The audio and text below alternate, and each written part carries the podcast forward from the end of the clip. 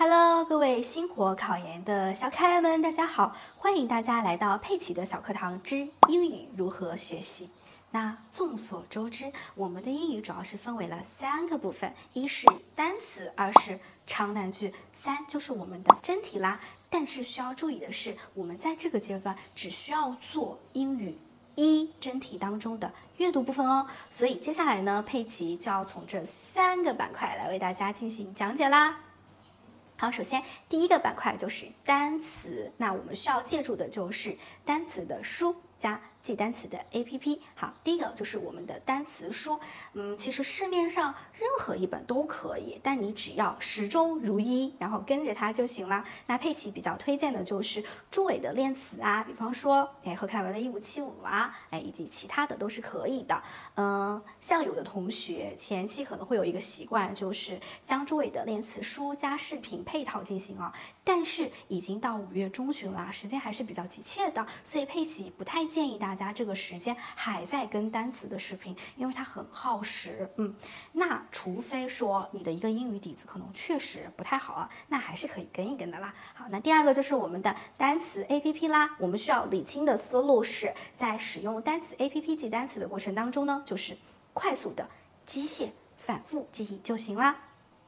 那佩奇推荐什么 A P P 呢？其实熟悉佩奇的人都知道，从去年辅导开始呢，就一直强烈的推荐。默默背单词，它好在哪里呢？好，第一个，它能够根据艾宾浩斯遗忘曲线来为你推送你每天需要复习的单词量有多少，这些单词是什么。其次呢，你平时在做长难句、做真题的过程当中，就是会遇到不懂的生词嘛，那你反正还是要用 A P P 去查生词的，默默就可以呀。而且默默还可以把这些查过的生词加入到你的一个记忆规划当中哦，这样就能够有效的避免，哎，你这个单词查了一次。再也不去复习它的这样的一种情况了哟，嗯，所以默默背单词是真的真的很可的，真香。嗯，好，说完了推荐的这一个单词 A P P 以后呢，我们用什么样的时间去记单词 A P P 上的呢？哎，我们就利用零碎的时间，比方说你走路的时候，你吃饭的时候，你和你的小姐妹们聊八卦的时候，嗯，就利用这种零碎的时间，每天记两百个到三百个，然后它的时间总量控制在三十分钟以内就可以了呀。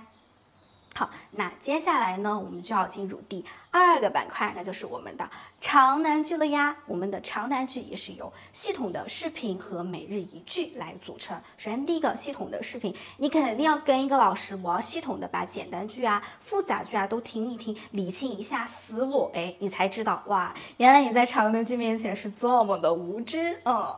好，那谁的视频更好呢？其实市面上有很多，比方说小燕老师的呀，唐迟老师的呀，何凯文的呀，涂浩明的呀，你去选一个，哎，最符合你心意的，符合你调调的就可以了。然后同样的再去跟一跟长难句的每日一句哈，无论是你系统的视频还是你的每日一句，都需要去做好笔记，然后要自己先去划分成分，用不同颜色的笔，比方说它的主谓宾，它的定状补，然后去消化理解，及时的复习哦。好，之前。有很多小可爱就来跟我吐槽，他说：“佩奇佩奇，这个长难句真的好长好难啊，太难了吧？”那我就问到：“那这个长难句它不长不难，那它为什么还要叫长难句呢？是吧？”嗯，所以你要相信啊，不是你一个人觉得长难句难，是大家都觉得长难句难。好，接下来呢，我们将进入第三个重中之重的板块，那就是我们的英语阅读啦。那相信大家一定会有以下几个问题。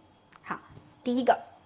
学姐学姐，我刚开始做英语，那我现在就要开始做英语阅读了吗？好，第二个学姐，请问我是从九几年的英语一阅读就开始做的吗？好，第三个佩奇佩奇，我想问一下，这个英语阅读我到底应当怎么去利用它去做它呀？我就是直接做完了以后，我就去对答案不？然后第四个佩奇佩奇，我想问一下，这个英语阅读。我怎么样才算消化理解吸收好了？我知道他为什么选 A B C 就可以了不？那个长难句我需要背的吗？好，相信在座的各位也会有以上的问题。好，不要着急，那佩奇接下来将会一一为大家揭晓，我们应当如何去准备呢？好，第一个，好，我现在就可以开始做英语阅读真题了吗？好。那我们需要达到一个什么样的条件呢？首先，你的单词至少是过完一遍了的；其次，你的长难句的视频系统的听了，而且每天都在去跟那个每一句；然后第三个，也就是你的阅读技巧课听了，只有你系统的去做好了以上三件事情、三个准备的时候，你才能够去有资格进入我们阅读真题的练习哦。好，第二个那就是，哎，我们从几几年的一个真题开始做呢？好，佩奇这里要给大家，哎，强烈推出这样的一个公式，请看屏幕。计算原则：一周一套题，消化理解四篇。举例。我打算从七月初进入英语二的阅读真题，在此之前先拿英语一练手。那么从下周一五月十七号算，还有六周，也就是还能做六套阅读真题。那么就从最近的年份二零二一年倒推六年，即二零一六年。所以你需要从二零一六年的英语一开始做。好，这也就是。哎，意味着我们需要先去预设一下，你到底是七月初还是八月初开始进入英语二的一个真题的练习，那你就以此去倒推，我还可以再做几套。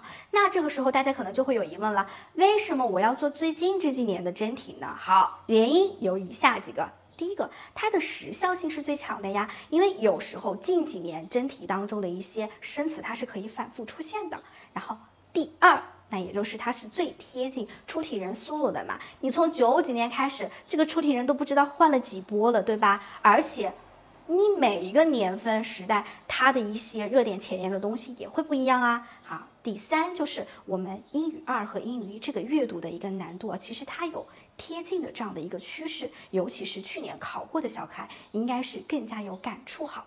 好，那接下来就到了第三个问题，那我怎样去做一篇阅读理解，才能够保证这个阅读理解的真题不是被我浪费了呢？嗯，好，那请看倒计时二十分钟，难的不要超过二十四分钟。看题，写模拟真实的考场环境，不能查词典开小差，不对答案，自己手译全文，利用 V P K 查生词，语音转换文字也可以。对答案，纸质版的答案，看解析视频，做笔记，分析长难句和题型复习。